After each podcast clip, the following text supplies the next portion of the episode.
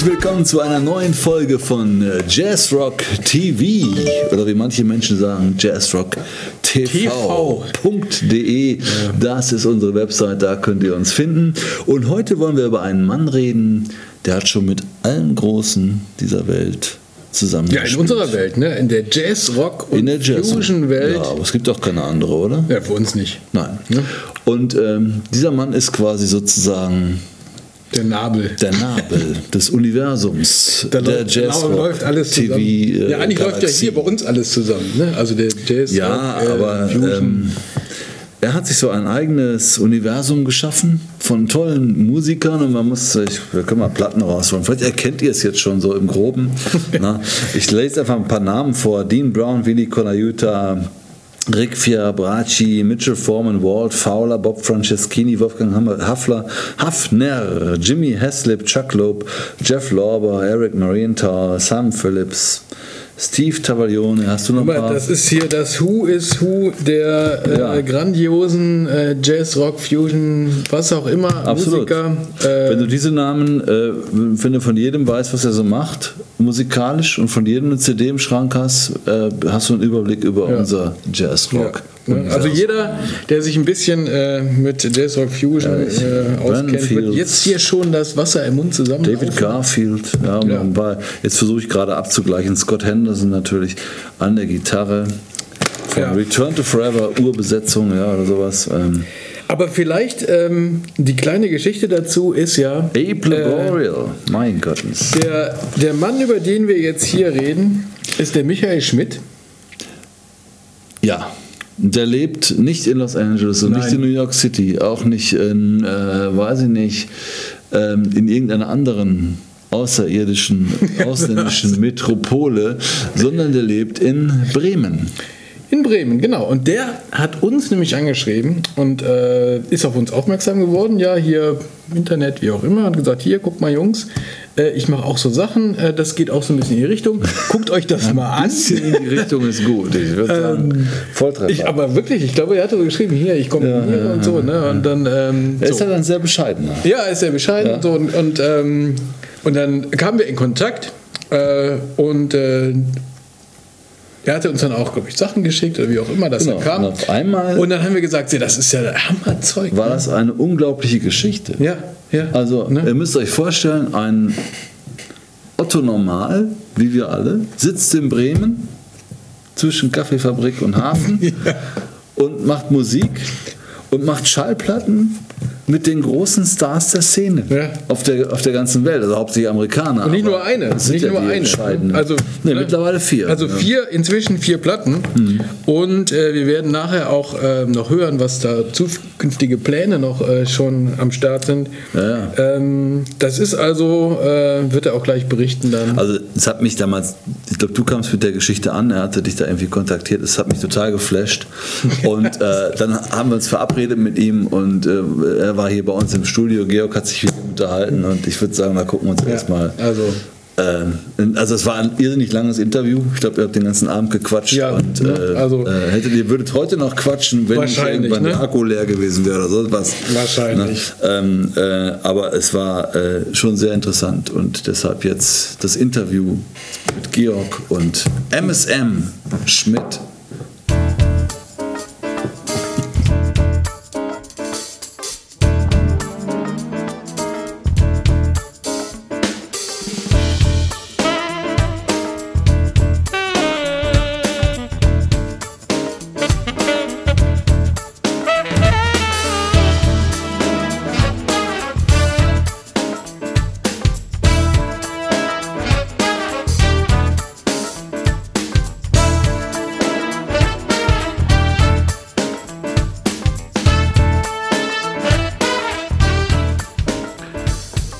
Wieder im Studio, live und on tape mit einem sehr netten Gast. Wir sind froh, dass du hier bist, Michael danke. Schmidt. Ja, danke. Ich freue mich endlich mal hier zu sein. Den langen Weg aus Bremen geschafft nach Köln in unser kleines Studio. Ja, ein sehr schönes Studio. Kann ich nur jedem empfehlen. Ähm, so, für diejenigen, die ihn noch nicht kennen, ähm, werden ihn spätestens jetzt äh, kennenlernen und dann in die Läden laufen, um diese Platten zu bekommen. Das sind deine vier Platten, die du bisher gemacht hast. Ja. Hm? Und äh, das äh, Spannende ist, du bist auch auf den Platten ausgewiesen mal als Komponist. Ja. Ja? Mhm. Und äh, spielst mal, wenn ich so die, die Credits durchgehe, dann spielst du schon ein bisschen mal hier und da, aber eigentlich äh, ist, bist du wirklich der Komponist. Ja. Mhm. Und äh, wie kam es denn dazu? Was hast du denn vorher gemacht? Ja. Warst du immer schon Komponist oder? Eigentlich war ich mal, über lange Zeit war ich Schlagzeuger. Und äh, wie Schlagzeuger ja oft so sind, haben die so ein bisschen Probleme, wenn es darum geht, auch mal in den kreativen Teil der Musik zu kommen. Und ich habe sehr, sehr lange in Bands gespielt, äh, Rockmusik gemacht, auch Sachen, die ich eigentlich ganz gut fand, aber ich konnte nie wirklich was bewegen und was ändern, weil mir fehlte dazu eigentlich jeglicher Hintergrund. Und letztendlich ist es auch immer so gewesen, wenn ich dann gesagt habe, mir gefällt irgendwas nicht, dann kam jemand und sagt, ja, mach doch besser, sag mal, wie es geht. Ja, dann stand ich da, habe Däumchen gedreht und wusste nicht genau, wie es geht. Und dann irgendwann hat ein bekannter und guter Freund von mir dann äh, gesagt, es wäre eigentlich sinnvoll, wenn ich mich mal darum bemühe, auch mal was zu lernen und mal ein bisschen Keyboard zu spielen, weil dann kann ich halt auch mal selbst, was selbst gestalten. Das war noch ganz früh in den End 80er, 90ern irgendwann. Ähm, Und dann habe ich begonnen, langsam, damals noch auf dem Atari, meine ich, äh, die ersten Stücke so ein bisschen einzuklimpern. Immer noch zusammen mit einem Freund, der da mir mal bei geholfen hat. Und dann habe ich schon damals begonnen, so ein paar eigene Stücke zu machen. Und die gingen immer schon, weil das meine Vorliebe war, in die Richtung Fusion und Jazzrock-Musik. Weil so bin ich halt auch aufgewachsen mit dieser Musik letztendlich. Ich habe in den 70er und 80ern eigentlich so ziemlich alles das gehört, was ich auch hier immer wieder mal so zwischendurch hören darf. Und das war meine Inspiration. Dann habe ich halt begonnen, eigene Stücke langsam oder sicher zu machen. Und äh, dann habe ich auch begonnen, Leute zu suchen, die diese Musik spielen. Erstmal im eigenen Umfeld. Ich selbst habe dann auch noch ein bisschen getrommelt dazu.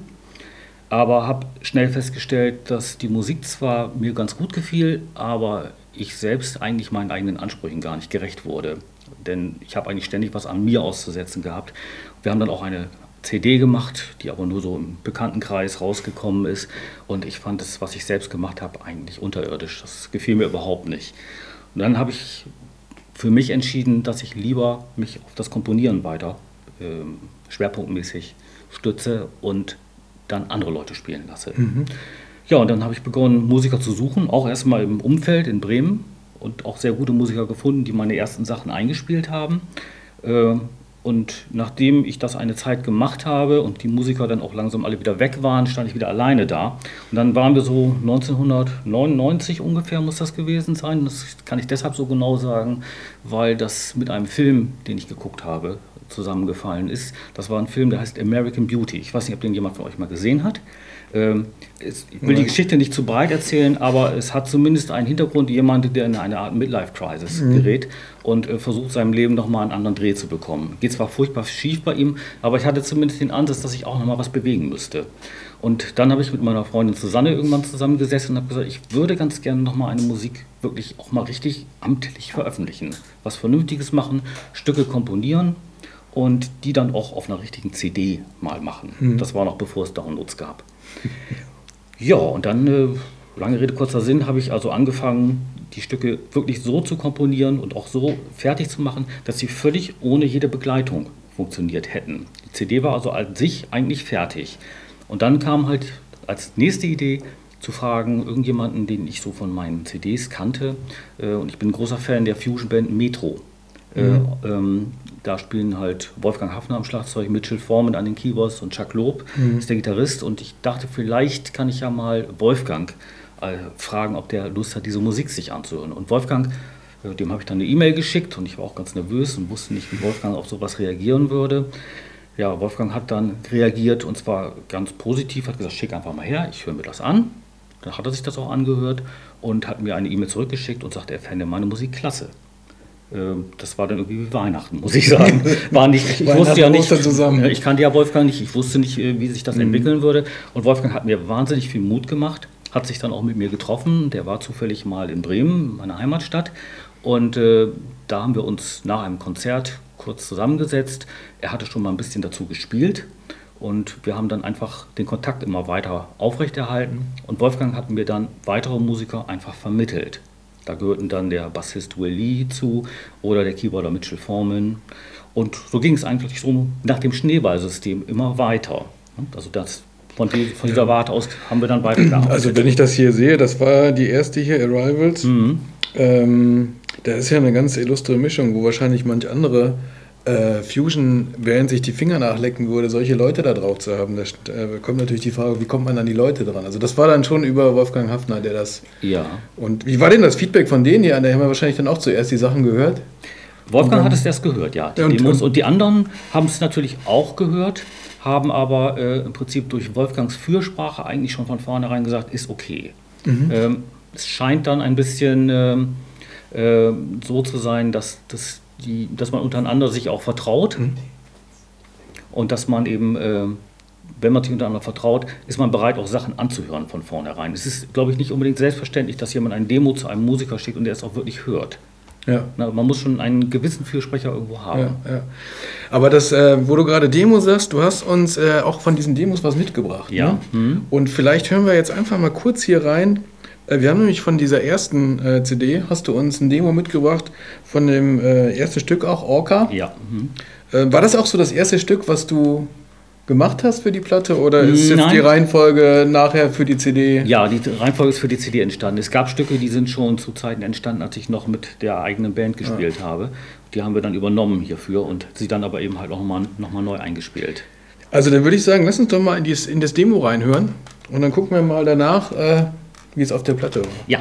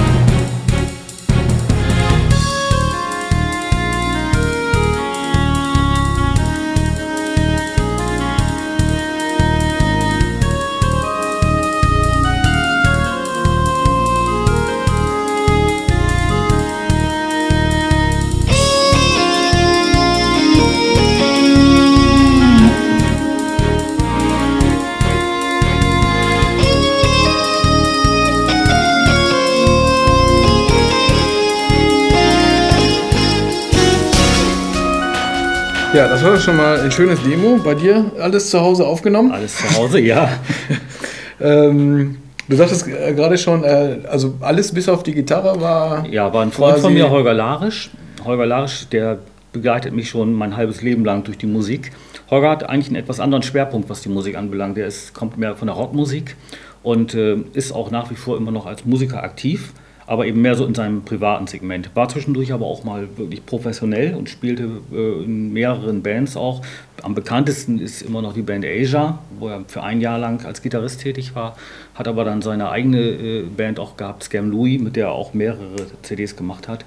Und Holger ist für mich immer jemand, den ich als, als erstmal als Musiker, aber auch als Freund unheimlich schätze, der mir immer sehr unter die Arme gegriffen hat, wenn ich mal wirklich nicht so richtig weiterkam und der auch dieses äh, Album hier äh, in weiten Teilen gemischt hat, das Arrivals-Album. Und insofern war das auch immer eine tolle Zusammenarbeit. immer mit dabei. Dann ähm, lass uns doch jetzt mal in die Version von der CD reinhören. Ja. Ähm, Im Vergleich zu dem Demo, was wir gerade gehört haben. Und jetzt starten wir das hier nochmal. Arrivals.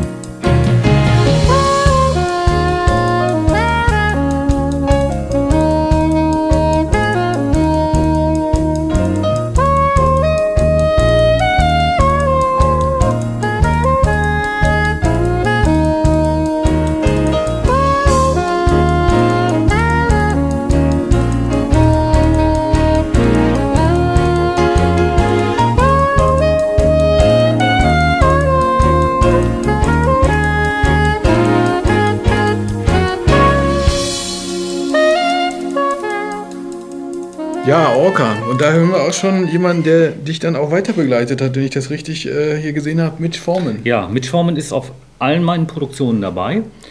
Am Anfang als Begleitmusiker, dann eigentlich ab dem zweiten Album schon in einer viel zentraleren Rolle, weil Mitchell für mich auch die Arrangements macht. Das heißt, er macht die Vorbereitungen, die Charts, die Noten werden geschrieben, die Musiker nehmen teilweise bei ihm auf und äh, er ist auch eigentlich immer ein kreativer Begleiter des Ganzen mhm. gewesen, der immer sehr viel mehr macht, als eigentlich nur die Parts zu spielen, die ich komponiert habe. Bei Mitch geht das immer im Prinzip so, man schickt ihm ein, ein, ein Stück hin und er hört sich das an und sagt, ich habe das jetzt so interpretiert. Und dann fängt er halt an, ja. mir verschiedene Sachen vorzuspielen, wie er meint, dass es gehen könnte. Ich bekomme auch, wenn er ein Solo gespielt hat, dann fünf, sechs, sieben, acht Takes davon und darf mich durch die einzelnen Versionen quälen, nach dem Motto, was ist denn jetzt die beste? Das ist teilweise echt schwierig. Aber wie muss ich mir das vorstellen? Du machst dann, hast dann, sag ich mal, deinen äh, Sequenzer oder wie auch immer du das, deinen, Titel zusammenbaust ja. Und dann schiebst du das alles dem mit rüber und äh, dann war es das für dich. Ja? Das heißt, die Arrangements für die Einzelmusiker, das macht er dann? Oder? Ja, man hat natürlich Rücksprache, die man noch ja. miteinander nimmt. Dafür äh, hat man ja E-Mail und den entsprechenden Kontakt. Äh, was aber eigentlich ganz schön ist, ist, wenn man jemanden hat, der auf einer ähnlichen Wellenlänge ja. schwimmt, denn dann weiß er eigentlich ungefähr auch, wo die Reise hingehen soll. Und das ist bei Mitch einfach der Fall. Das ist äh, jemand, der eben halt sehr viele Musikrichtungen äh, auch abdecken kann. Gerade eben die Richtung, die ich bevorzuge, besonders gut, finde ich. Und von der Warte war es eigentlich genau der richtige Partner, um mhm. mit ihm weiterzuarbeiten. Weil die, also wenn, wenn das jetzt auch äh, sich angeschaut, wo das überall aufgenommen wurde, das ist ja wahrscheinlich so, dass jeder Musiker sein Instrument separat aufnimmt ja. und irgendwie wird nachher alles, äh, das glaube ich war dann hier in Bremen. Ne? Das war, also ein Großteil ist hier in Bremen gemacht worden, aber alle Musiker, die eben nicht aus, aus Deutschland, sondern mhm. aus USA kommen, haben in ihren eigenen Studios ein, eingespielt. Ähm, Wolfgang Hafner zu dem Zeitpunkt war ja auch noch hier in Deutschland, hat natürlich auch in mhm. seinem eigenen Tonstudio eingespielt.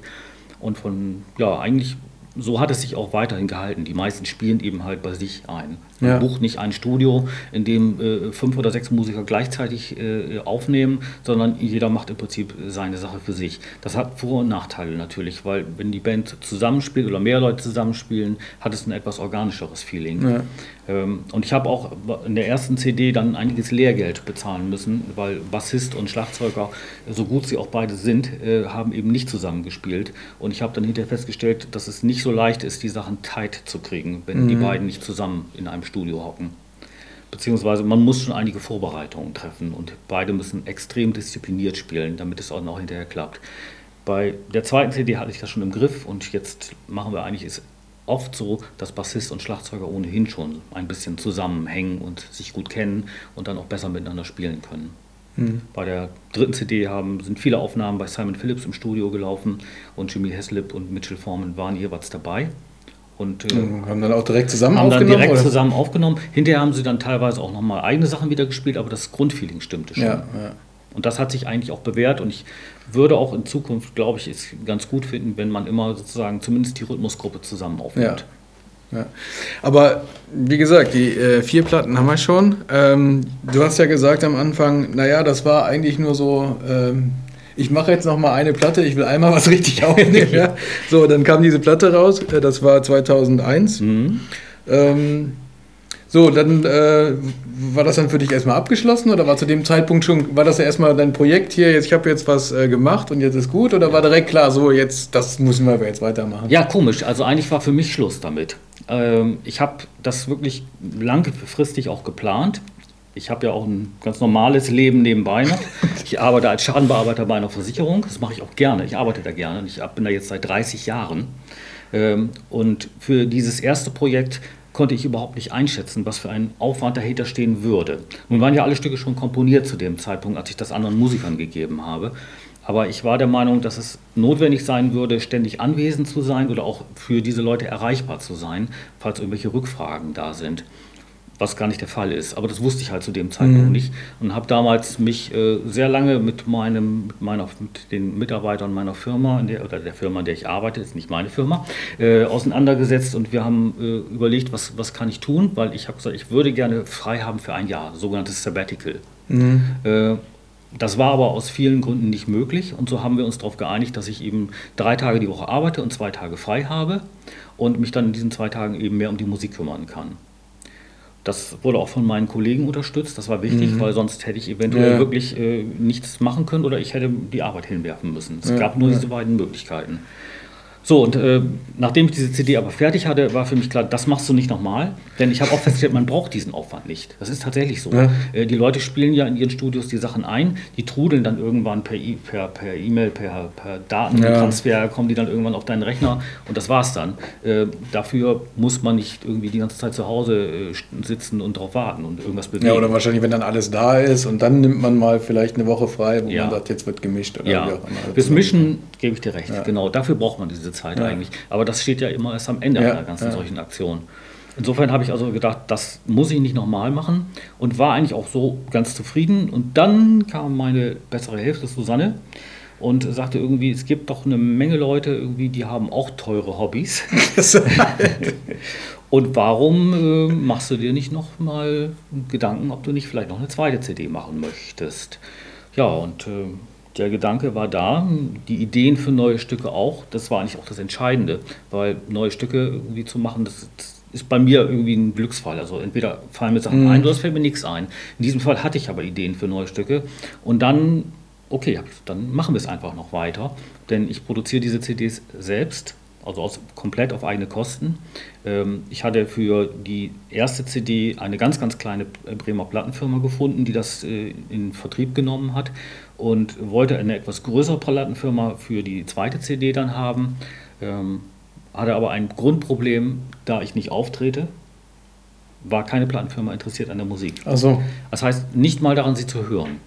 Es ging also gar nicht darum, wer auf so einer CD mitspielt oder es ging ob die Musik Marktwert, wie, wie ja. kriegen wir das nachher live wie kriegen wir das live? Die Tour hin oder ja, ja? Ne, weil äh, verkauft äh, werden CDs in der Regel in dieser Musik äh, bei Auftritten weil die Leute mhm. zu, den, mhm. zu den Konzerten kommen ähm, und die, die gesamte ähm, andere Struktur, also über, über Werbung, über Zeitschriften oder so, das funktioniert halt gar nicht mehr in dem Sinne. Man kann es zwar machen, aber es ist äh, eigentlich, es, es, lohnt sich in dem Sinne nicht.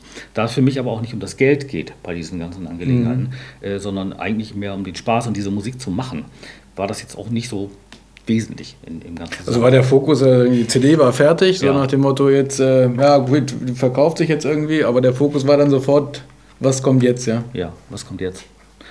Und gut, man braucht ja immer jemanden, der einen auch moralisch ja. unterstützt und dem einen gewissen Tritt auch mal gibt, wenn man mal wieder durchhängt. ne?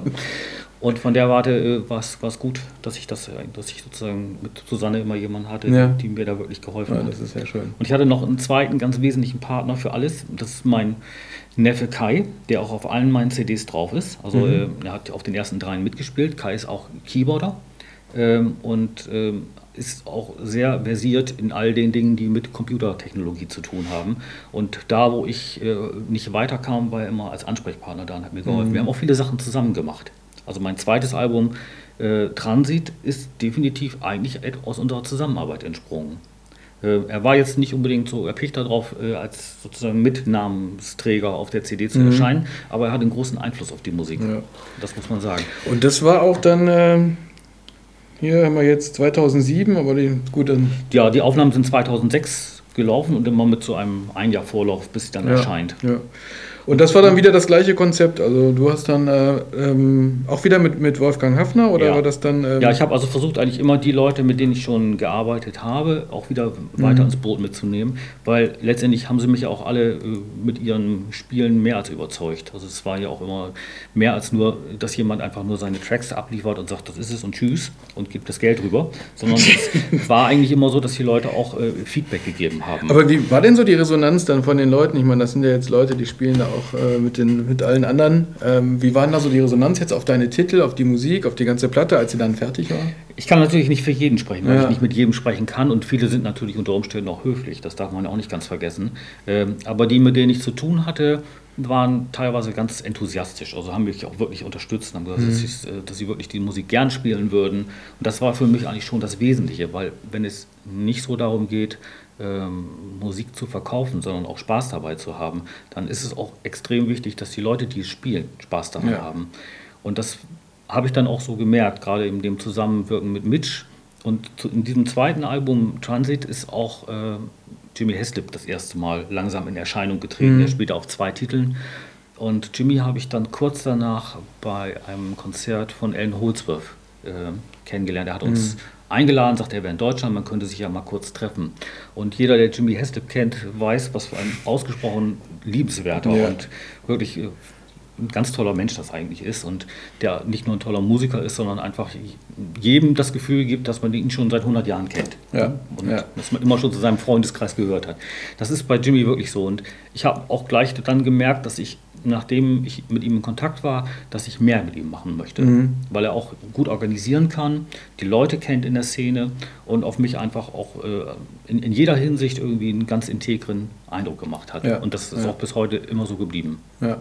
Also da hatte ich auch das Gefühl, als er hier bei uns war, das äh, war jetzt glaube ich auch schon vor anderthalb, zwei Jahren, ähm, hat er uns ja auch schon äh, von diesem Projekt berichtet. Das war ja gerade so in der, in der Vorbereitung jetzt die, die letzte Platte von ja, dir. Ja. Und äh, da hatte ich auch das Gefühl, dass er äh, wirklich auch die Musik und äh, das, das, ganze Projekt, das ihm sehr am Herzen lag und äh, das äh, fand ich auch sehr spannend. Ja, das muss ich auch sagen. Also das, man fühlt sich da einfach gut aufgehoben. Ja. Weil das, das ist bei, bei Jimmy wirklich so, dass, dass man dann im Fokus des Ganzen steht. da wir den Kontakt fast nur über E-Mail haben, schicke ich halt irgendwas hin und wenn ich eine Frage habe, dann kommt ein ellenlanges Text Dokument zurück mit Ideen, die er inzwischen hat. Und so entwickelt sich das dann auch immer. Und das ist halt ein schöner Austausch. Und äh, Mitchell Forman ist dann eben derjenige, der das Ganze eben auch noch in eine gewisse Struktur bringt, weil er eben halt auch die Noten dafür mhm. schreibt und weil er eben auch die Koordination oft macht, der Musiker. Macht Jimmy aber auch. Also es sind viele Kontakte durch Jimmy entstanden. Mhm. Aber jetzt mit Mitch Forman, das war dann für die zweite Platte, der ist dann auch sofort darauf angesprungen? Ja, oder das, ja, ja? ja sofort. Ich hatte eigentlich zwei, zu dem Zeitpunkt hatte ich zwei gleisige äh, ähm, Kontakte. Das eine war der, der ganze Clan um Wolfgang mit mhm. Formen und äh, auf der anderen Seite war das die etwas noch etwas fusionlastigere Ebene mit äh, Scott Kinsey, mhm. der dann auch Scott Henderson für das zweite Album mhm. vermittelt hat. Ähm, das war dann sozusagen diese beiden Schienen von Musik, die auch, wenn man die Musik hier mal durchhört, ähm, die dann auch auffällig sind, weil es gibt ein bisschen gefälligere Stücke und es gibt auch ein bisschen eckigere Sachen dabei. Und Scott Kinsey ist halt der Mann für die etwas eckigeren Sachen. Aber das ist doch jetzt mal ein gutes Stichwort. Dann lass uns doch mal in so eine eckige Geschichte reinhören. Dann hast du einen Tipp? Ja, dann wäre das äh, das Stück Express. Express? Mhm, äh, Express von der Platte Transit. Hören wir mal rein. Das passt auch dann. Genau. Ja,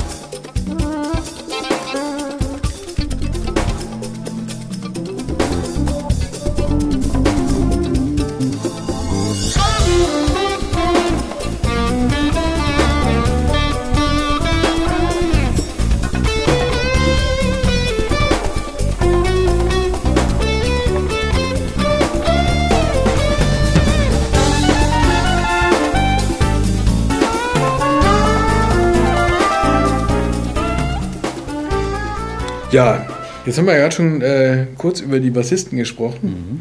Ähm, und wenn ich mir das hier so angucke, da sind natürlich dann äh, mehrere Bassisten, mehrere Schlagzeuger. Das ist dann, äh, kommt dann über äh, Mitch und, und Jimmy Heslip später, die dann sagen, für den Stück nehmen wir den, für den den? Oder wie kommt das dann zustande, statt jetzt zu sagen, wir nehmen ein nur Besetzung und spielen die Sachen ein? Ja, also es ist so, dass ich teilweise auch, wenn ich Stücke mache und komponiere, eine Idee habe, wen ich gern dafür hätte. Und ähm, mehr als mal anzufragen, kann ja nicht schaden. Mhm. Insofern, da sie die alle kennen, geht es auch. Äh, die beiden haben halt Kontakt zu Vinny Colaiuta zum Beispiel oder zu, was, wen, wen haben wir da noch? Ich hatte äh, noch Joel Rosenblatt als Schlagzeuger von Spyro mhm. Gyra seinerzeit. Mhm. Ähm, und wie gesagt, man, man, kennt sich halt untereinander in der Szene. Viele spielen miteinander mhm. und deswegen ist es in der Regel so, man, die gucken nur in ihr Adressbuch und sagen, ja, da den rufe ich ja, mal eben an. So hat sich das auch mit Scott Henderson ergeben. Mhm. Scott Henderson ist auch ein Musiker, den man nicht leicht bekommt für Alben. Weil Scott Henderson grundsätzlich eigentlich nicht sehr viel Wert auf Session-Musik legt. Er legt sehr viel Wert darauf, dass das, was er dann auch wirklich hinterher präsentiert, äh, auch für ihn akzeptabel ist. Und kennengelernt, die ganz große Probleme damit haben, ihre eigenen Sachen zu mögen. Also das ist nicht nur äh, Scott Henderson, äh, auch Alan Holdsworth, mit dem waren wir in Kontakt, äh, mhm. der auch geplant war für das letzte Album, aber da sind zu viele Dinge dazwischen gekommen. Ähm, letztendlich ist es so, die Leute sind Perfektionisten und spielen deswegen nicht unbedingt sehr gerne äh, Sessions, sondern spielen gerne ihre eigenen Sachen, weil sie das mhm. besser unter Kontrolle haben. Und ja, trotzdem ist der Kontakt immer da. Mhm. mhm. Das ist ein Anruf und dann geht es letztendlich nur darum, ist er gewillt, sich das anzuhören und ist er gewillt, dann auch zu spielen. Und dann muss man natürlich auch noch in solche Dinge wie Geldverhandlungen treffen. Ja. Treten, ne? Äh, diese Dinge sind mir jetzt mit der letzten CD abgenommen worden. Da haben wir einfach ein Budget festgelegt okay. und Jimmy Haslip durfte im Rahmen des Budgets wildern. Okay. Was er dann auch gemacht hat. Und das hat auch geklappt. Das hat auch wunderbar geklappt. Also ja. es äh, hat wirklich. So, das heißt, der erste Kontakt war äh, bei dieser Platte mit Jimmy Haslip und der mhm. ähm, blieb dann aber auch für die, für die weiteren Sachen. Ne? Ja, also Jimmy Haslip blieb. Ähm, über Jimmy Haslip ist dann der Kontakt auch zu Simon Phillips äh, mhm. gekommen so dass einige Stücke. Der war hier noch nicht mit dabei, hm? ne? Der war hier noch nicht dabei ja, bei genau. der zweiten. Hm? Der kam dann aber hier mit dazu, ja? Ja. Also Simon äh, ist, wie gesagt, äh, hat viel mit Jimmy zusammen gespielt. Mhm. Ich bin mir auch gar nicht mehr genau sicher, wie wir den Kontakt gehabt oder bekommen haben. Ich meine aber, dass ich irgendwann wieder so eine Liste von Schlagzeugern gemacht habe, die ich gut finde, die ich mal gerne hätte auf so einer mhm. CD. Und da tauchte halt Simons Name auf und Simon hat auch ein sehr, sehr gutes Tonstudio. Ähm, ich finde überhaupt, dass eigentlich alles, was Simon Phillips an Produktionen macht, sehr, sehr gut klingt. Ja. Ich glaube, da ist er auch. Äh, wir haben ihn ja in einer Folge gehabt mit PSP. Ja. Ähm, und als wir ihn getroffen haben, äh, auch der erste Kontakt sehr, sehr nett, der war auch für alles offen ne? und haben wir ihm erklärt, was wir machen wollen, er war direkt zu allem bereit. Und das hatte ich aber auch das Gefühl, dass ihm sehr wichtig ist, wie klingt das nachher. Ne? Ja. Und äh, ich glaube, er war auch bei PSP da so der Sound-Verantwortliche. Und dann habe ich ihm nachher vorab die Aufnahmen geschickt und dann das, das was er dann sofort zurückgeschrieben hat, oh, klingt ja richtig gut. Ne? Das war das Wichtigste, dass es gut klingt. Ja. Kann, kann ruhig komisch aussehen, aber ja. Hauptsache es klingt gut. Ne? Gut, als wir hier also, Destination gemacht haben, das dritte Album, auf dem er spielt, ähm, ähm, da hat er natürlich nicht gemischt, sondern das hat, mhm. wurde bei uns in Bremen in einem Studio gemacht. Und äh, ich hatte Simon dann, nachdem die CD erschienen ist, äh, persönlich getroffen mhm. und er sagte, er hätte die Musik gehört und sie gefiel ihm gut, aber er hätte sie gerne selbst gemischt. Ja? Ja, sagte er. Nächstes Mal, sagt er, dann denk mal an mich. Ne? ja, ähm, habe ich mir auch eigentlich zu Herzen genommen, ja. hat sich aber dann in eine ganz andere Richtung bei der vierten CD entwickelt. Das ja. wussten wir vorher nicht, wo die Reise hingehen würde. Aber im Prinzip war das immer noch das gleiche Konzept, also du auch wieder alles vorproduziert, äh, jetzt sag ich mal zu Hause ja. in deinem Studio. Ja äh, in deiner Umgebung und dann auch wieder über Mitformen ja. das Ganze ja. Äh, verteilt. Ja? ja, also das hat sich ja in dem Sinne auch bewährt eigentlich. Mhm. Man kann natürlich auch irgendwann mal überlegen, ob man sich andere Musiker sucht, die, äh, ich meine, es gibt auch hierzulande viele, viele tolle Musiker. Es muss nicht immer so weit weg sein. Für mich war es aber auch immer so eine Art Vergangenheitsaufarbeitung, mhm. weil ich diese Leute alle von meinen CDs kenne und die alle so toll finde. Dann habe ich immer, es wäre so schön, wenn mal jemand für mich spielen würde. Ja, aber das ne? habe ich ja schon gesagt. Also wenn man hier sich das durchliest, das liest man jetzt, also für uns, der wir die Musik jetzt auch äh, hören, mhm. ähm, also ich wüsste jetzt nicht, was man jetzt, was jetzt nach äh, Simon Phillips und äh, was haben wir eben noch gehabt, hier, man hier guckt, David Garfield, Will Lee, ich meine, das sind ja Leute, da kommt ja nicht mehr viel danach. Das ne? stimmt. Also, äh, wenn man die dann auf seinen Platten hat, äh, klar, es gibt auch viele, viele gute in, in, in Deutschland natürlich, aber äh, ich sag mal so richtig, die High-End-Fusion-Szene ist natürlich das hier. Ne? Ja, zumindest was den Bekanntheitsgrad ja. anbelangt. Weil ich stelle immer wieder fest, dass es unglaublich viele tolle Musiker gibt, ja. die man einfach nicht kennt, weil sie eben nicht äh, so äh, ja, Bekanntheit ja. sind. Ja.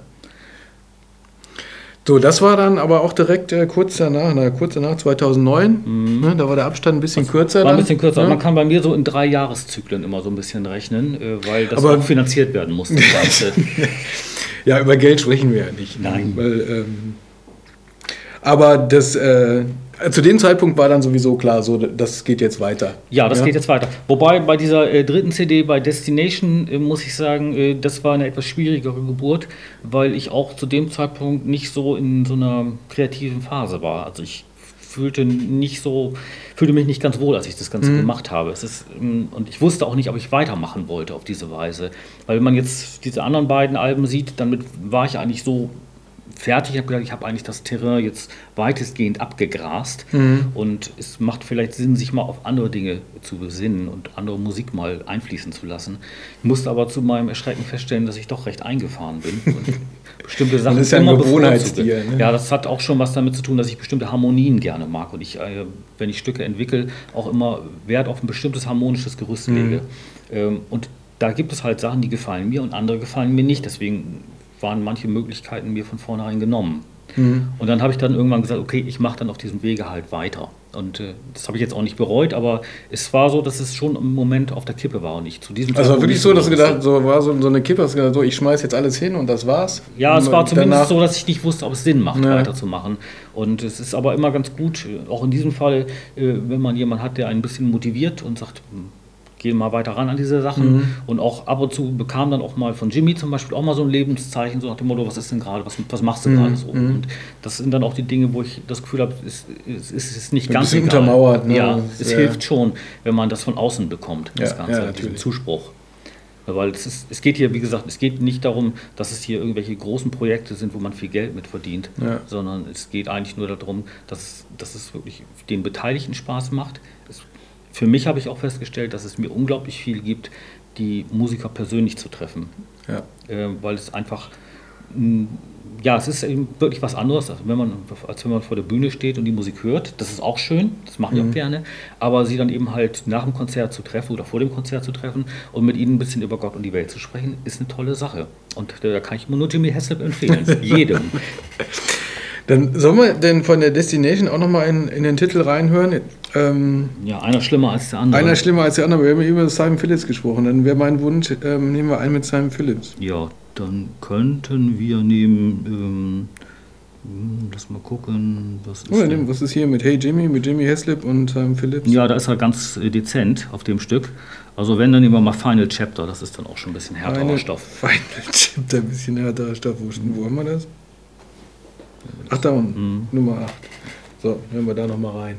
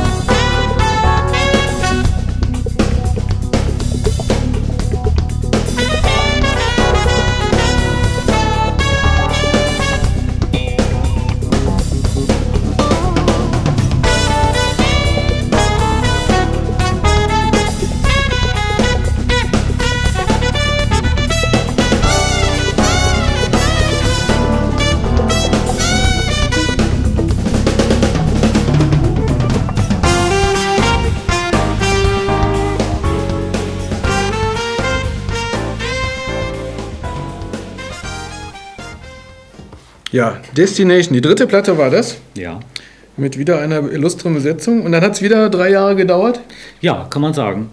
Nur in den drei Jahren ist dann doch ein bisschen mehr passiert Ja. noch zwischendurch, weil zu diesem Zeitpunkt, als ich die Destination gemacht habe, war ich also ja eigentlich schon an so einem Punkt, wo ich sagte, ich weiß nicht, ob es weitergeht.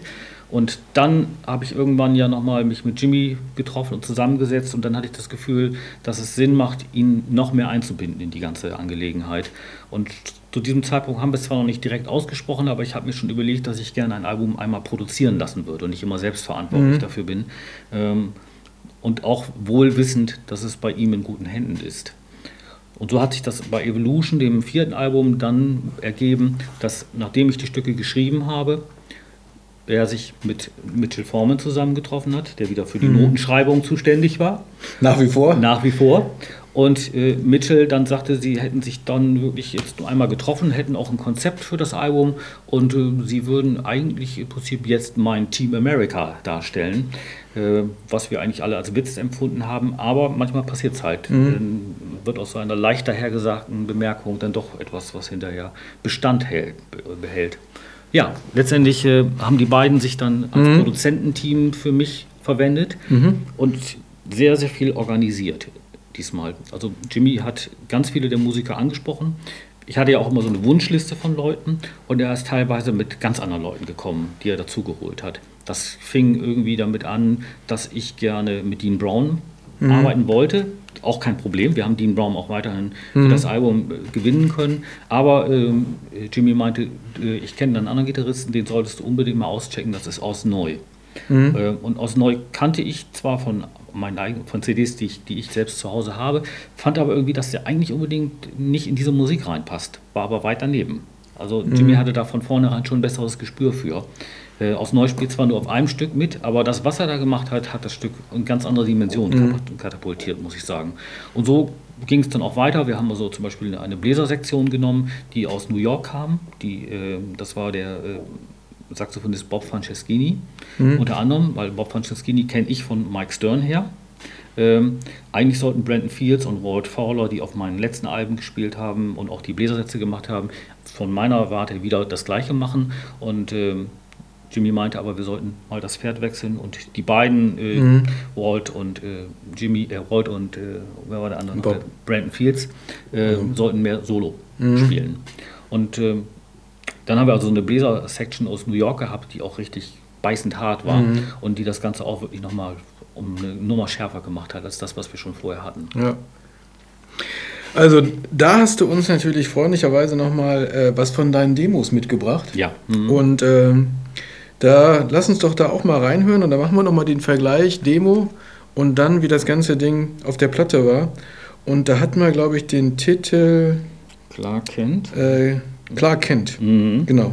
Und da hören wir jetzt mal in das Demo rein und danach äh, die CD-Version.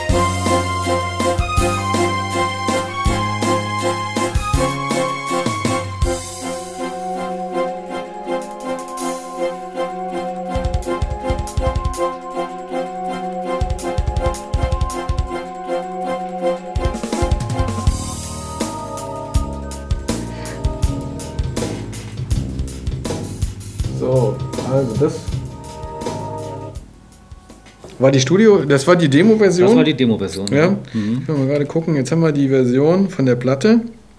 Und wer hat da gespielt? Vinny Colaiuta, Jimmy Heslip, Mitchell Foreman, Chuck Löb, Charlie Bisharat. Spricht ja. man das so? Ja. Bisharat. Violine. Steve Tavalione Und du selbst. Ja, Und jetzt gucken wir mal, wie das klingt, ja? Auch nicht besser.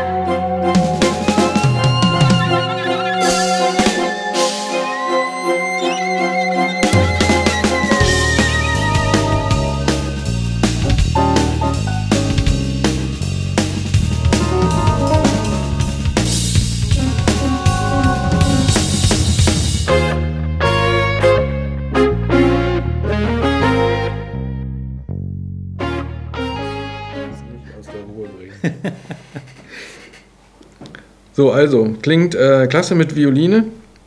Ähm, wo wurde das aufgenommen, Violine? Das war dann. Die Violine wurde auch in Los Angeles aufgenommen, ähm, bei Mitchell Foreman in seinem eigenen Studio. Und es war mir eigentlich eine Herzensangelegenheit, auch mal eine Violine zu featuren. Man kennt das ja in der Fusion-Musik ein bisschen. Es gibt ja ein paar äh, bekannte Namen wie Jean-Luc Ponty, Ja. Michael Urbaniak vielleicht noch und den einen oder anderen, den ich jetzt gerade im Moment übersehe. Und Charlie Bichardt kannte ich auch schon. Der ist sehr, sehr viel im, in der Filmmusikszene zurzeit tätig. Hat aber auch schon ein Soloalbum gemacht und ich hatte den mal gehört, einfach von, von CDs und fand, dass er einen sehr tollen Sound hat. Dann äh, habe ich einfach mal nachgefragt, ob er Zeit hätte und über die Verbindung von Jimmy und Mitch hat das natürlich wieder geklappt. natürlich. Es ist ja Wie so mal so. immer. Ja, Und das ganze Ding kam jetzt raus letztes Jahr, ne? ja. Hm. Ja, Also, das heißt, ähm, jetzt ist kurze Erholphase und dann geht's wieder los. Wir warten nochmal drei Jahre und dann können wir wieder mit was rechnen. Oder wie ist der Zeitplan? Das ist die Frage. Das wissen wir im Moment noch nicht so genau. Also Die Kasse wird jetzt erstmal wieder aufgefüllt. Ja, das ist eigentlich, ja, denke ich, das sollte eher das Problem sein. Aber Tatsache ist, dass normalerweise, wenn alles glatt gelaufen wäre, würden wir jetzt nicht hier zusammensitzen, sondern würde ich jetzt tatsächlich ausnahmsweise mal nicht in meinem stillen Kämmerchen zu Hause hocken, sondern in L.A. sein. Äh, denn wir planen und sind sehr weit auch da drin äh, fortgeschritten, äh, diese Musik auch einmal live zu präsentieren. Ähm, Dazu muss man natürlich eine entsprechende Band zusammenbekommen, was nicht so einfach ist, weil viele dieser Musiker eben ihre eigene Musikszene haben oder ihre eigene Stilrichtung haben und ihr eigenes Konzept haben. Sie brauchen halt auch ein bisschen Zeit und Vorlauf, um solche Termine mal freizuschaufeln. ja. Das ist, ist schon ein bisschen schwierig. Ähm, aber wir hatten im Prinzip fast schon alle zusammen. Es scheitert jetzt noch an so ein paar Kleinigkeiten. Insofern ist das Projekt ein bisschen nach hinten verlegt worden. Aber die Stücke sind geschrieben, alle fertig. Auch in neue Komplett Stücke dann? Ja, Neue Stücke? neue. Weil es ist ja zu einfach, eine Best of live zu machen. So einfach wollten bisher So keiner so machen. wird über am Anfang den eigenen Ansprüchen gerecht zu werden. Genau. Ja, okay. Und da ich auch zufälligerweise wieder ein paar Ideen hatte, Mhm. ähm, war das einfach mal ein Anlass, dann zu sagen, wir machen das live. Jimmy ist gleich auf diesen Zug aufgesprungen und fand das ganz Also toll. die Suche nach dem Bassisten äh, hat sich gar nicht Da hat sich gestellt. nicht ge- ergeben, das Team America bleibt zusammen, Jimmy und Mitchell bleiben zusammen. Wir waren halt am überlegen, ob, ähm, ob wir Musiker finden, die auch auf dieser CD drauf sind, Mhm. die wir weiterhin äh, für, das, für diese Live-Produktion gewinnen können. So würde es, so, so wie es im Moment aussieht, auch sein. Äh, Es sieht also so aus, als würde Mike Miller äh, Gitarre spielen, der auf eigentlich Mhm. auf meinen ersten drei oder auf den drei vorherigen CDs auch gespielt hat. Äh, wir hoffen, dass wir Brandon Fields am Saxophon haben werden. Charlie Bischerath, der hier Geige gespielt hat, wird auch wesentlich prominenter gefeatured. Ich habe also meine neuen Stücke auch ein bisschen in die Richtung äh, komponiert, dass Geige etwas mehr im Vordergrund steht. Und ähm, der eine oder andere wird noch dazukommen. Zurzeit ist der Schlagzeugerposten noch zu besetzen. Ich hätte gerne Wolfgang gehabt, Wolfgang Hafner, aber Wolfgang ist einfach zu busy. Der ist immer Ja. unterwegs und äh, der würde es sicherlich gerne machen, aber es ist einfach Ja. äh, unmöglich, Wolfgang für so eine Sache zu bekommen. Zumal eben nicht nur geplant ist, das Ganze in Los Angeles einmal äh, live einzuspielen, sondern wir wollen eben äh, davon auch eine DVD machen. Äh, wir wollen es unter so gut wie möglich äh, äh, studiomäßigen Umständen aufnehmen. Es soll also wirklich sehr, sehr äh, gut klingen. Und wenn alles gut funktioniert, es hinterher eben auch in einem Club einmal präsentieren. Und wenn das ebenfalls funktioniert, diese Band nach Deutschland zu bringen. Das wird natürlich dann der größte Akt werden. Ja. Ähm, Ich hatte eigentlich diesbezüglich nie Planungen gehabt, aber als Evolution rausgekommen ist, wurde ich eines Tages von einem Journalisten angerufen, der mich fragte, ob ich mir vorstellen könnte, diese Musik auch mal live zu präsentieren. Und ich hatte darüber zwar mal vage nachgedacht, aber mir nie ernsthaft wirklich Gedanken drum gemacht. Und da hat er so ein bisschen was in die, in die Gänge gebracht, weil er sagt, er hat auch äh, Verbindungen zu Jazzfestivals hier in Deutschland, vor allen Dingen zum Jazzfestival in Aalen. Und es gäbe theoretisch die Möglichkeit, dass dort diese Musik auch mal aufgeführt werden könnte. Und das hat natürlich dann neue Energien freigesetzt, auch für mich im Stücke schreiben und eben im Produzieren des Ganzen. Jimmy und Mitch waren dabei. Äh, Wir hätten es vielleicht sogar schon letztes Jahr machen können, aber es war zu kurzfristig. Die Stücke waren noch nicht fertig und ich hatte längst noch nicht den Plan, wie es wirklich abgehen soll. Und so haben wir das Ganze alles ein bisschen in die Zukunft geschoben und werden demzufolge wahrscheinlich auch erst, wenn es wirklich gut geht, im nächsten Jahr dann versuchen, Ja. diese Sache hier nach Deutschland rüberzubringen. Und dann aber auch, ähm, wenn dann dieser eine Gig in den USA dann war, in, dann da auch äh, eine Tour machen oder? Äh, Ich glaube, dass der Markt in den USA sehr viel schwieriger So, ist. Ja, also mh, viele der Musiker, wenn man mal mit ihnen in Kontakt ist, klagen ja darüber, dass, dass äh, sie eigentlich kaum die Möglichkeit haben, Musik großartig aufzuführen. Es gibt zwar die berühmten Clubs. Ja, gut, aber das sind ja auch eine Handvoll Leute. Das ist eine ne? Handvoll Das Leute, jeder, ja der da mehr weiß. Ein ne? Goodwill-Projekt ja, dann. Ja, ne? genau. Man, man weiß halt, äh, da sind sie zwar alle, die Musiker, aber es ist eben halt keine große Gelderwerbsquelle. Und letztendlich müssen die Leute auch von ihrer Musik irgendwo leben können. Ähm, Das muss ich dazu auch nochmal sagen. Das, was ich natürlich hier als Vorteil habe, ist, dass ich von der Musik nicht leben muss. Für mich ist das eben immer noch Spaß und Hobby. Während alle, die hier beteiligt sind, das letztendlich zum Broterwerb auch machen müssen. Und ähm, das schränkt manchmal auch die Freiheiten ein wenig ein. Und gerade auch, äh, wenn es darum geht, ähm, dass Bands auf Tour gehen wollen, so ist es für sie doch teilweise unmöglich, weil sie das einfach gar nicht bezahlt bekommen. Ja, ja. Und da ist der Markt in den USA oder die, die, die Möglichkeit zum Auftreten doch sehr, sehr klein. Also wer mal mit Scott Henderson oder mal bei, seinen, bei ihm das verfolgt, wenn er so in seinem Internetforum ein bisschen was erzählt darüber, der ist fast nur mit Trios unterwegs, immer nur relativ überschaubar, kleine Gruppe und sehr viel eben halt in Europa oder Japan, aber sehr wenig in den USA, weil es so wenig Auftrittsmöglichkeiten gibt dafür. Und das zieht sich eigentlich wie so ein roter Faden durch die Ja. Szene. Ja, man sieht das auch, wenn die hier in, auch in Europa unterwegs sind, dann sind die zwei, drei Wochen unterwegs, dann spielen sie heute in Italien, morgen in Finnland, dann Ja. in Berlin, dann in äh, Rotterdam und äh, manchmal sind in den Clubs auch nur 100 Leute. Ne? Ja. Also das ist schon... Äh, Aber aber wir sind ja froh, dass die Leute immerhin noch äh, kommen. Ne? Ja, das, dann- stimmt. Also äh, nur nicht nach Bremen. Da- Das ist ja schon besetzt, da sitzt du und äh, hältst die Fäden in der Hand. Mhm. Also das, das äh, lässt ja ausblicken. Also nächstes Jahr auf den Jazzfestivals werden wir Ausschau halten nach deiner Formation. Ja, Ja. Wirst du dann auch selber mit auf der Bühne spielen oder wirst du nur... ich werde äh, wahrscheinlich Blut und Wasser schwitzen und davor irgendwo mich verstecken. Also wir werden dich finden, wenn du nicht auf der Bühne irgendwo finden wirst. Ja, oder irgendjemand, der vorne mit einer Kuhglocke steht, von dem man nicht so genau weiß, was der da soll. Das könnte ich dann sein. Nee, also, ähm, da freuen wir uns wirklich drauf auf das nächste Projekt. Ähm, der nächste Schritt, ich denke mal jetzt nach vier Platten aus dem Studio, weil das ja irgendwann wahrscheinlich auch so, was kommt jetzt denn? Ja. So eine Live-Geschichte dann ähm, mit dann auch den Musikern. Äh. Da wünschen wir dir viel Erfolg. Ja, vielen Dank. Vielen Dank für deine Zeit hier bei uns. Und ähm, wer weiß, dann zu dem äh, Live-Projekt, hoffe ich, sehen wir uns vielleicht, je nachdem, wo ihr seid, äh, dann wieder und äh, können dann nochmal einen Nachschlag geben, Ja, wie es weitergeht. okay. Schön. Danke, dir. Danke dir auch. Ja, ein Wahnsinnstyp, ja, äh, irre, aktiv. Ja. Und wenn man, wenn, wenn man ihn so reden hört, spürt man das eigentlich gar nicht. Man denkt, das kommt so Ja. von selber. Ne? Dabei hat er über Wolfgang Hafner und dann Mitchell Forman, das sind so seine Eckpunkte. Ne?